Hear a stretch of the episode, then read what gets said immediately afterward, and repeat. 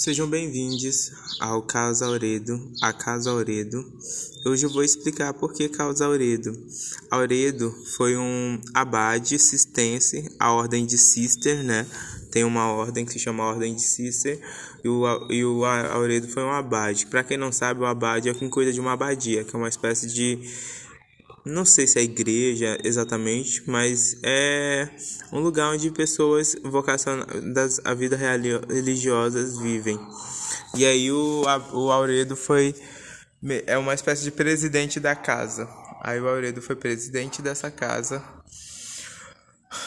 E aí é muito parecido com o conceito de matriarca, de casa, de ballroom, que é a comunidade queer convencionou que é mais formado por travestis no, na década de 80, onde 70 e 80, onde tinham os bailes e elas competiam e aí formavam as casas, que eram um lugar onde abrigavam pessoas queer.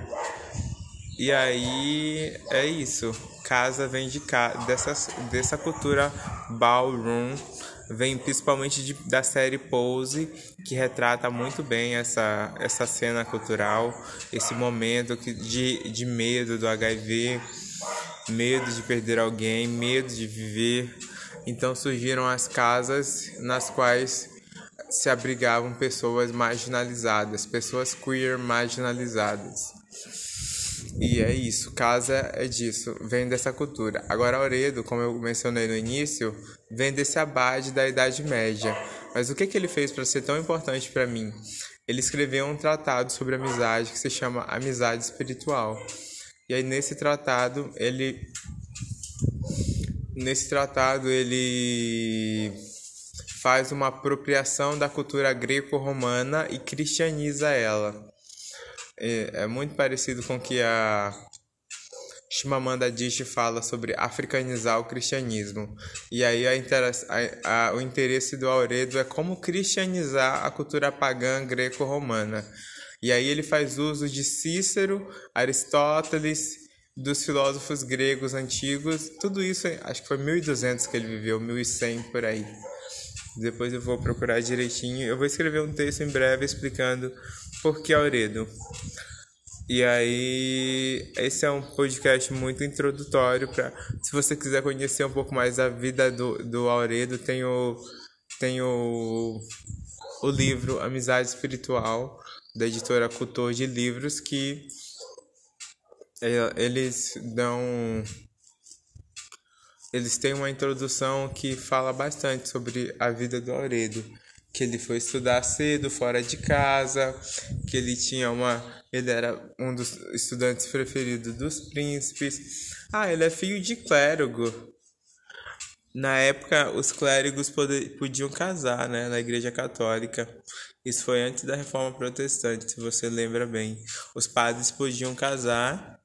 Aí o o, o Auredo ele era filho e neto de filho e neto de um de um pastor, pastor não, padre, né? Chamava de padre. E o padre era casado. Teve essa época na história da igreja. Depois que a igreja ficou inflexível em relação ao casamento e tá certinha mesmo. Geralmente pastores casados são muito preguiçosos, então a maioria que eu conheci é assim, né? Tudo um bando de preguiçoso. Acho que o casamento é a melhor coisa que já aconteceu na vida deles. E eles querem impor isso para todo mundo. É ridículo.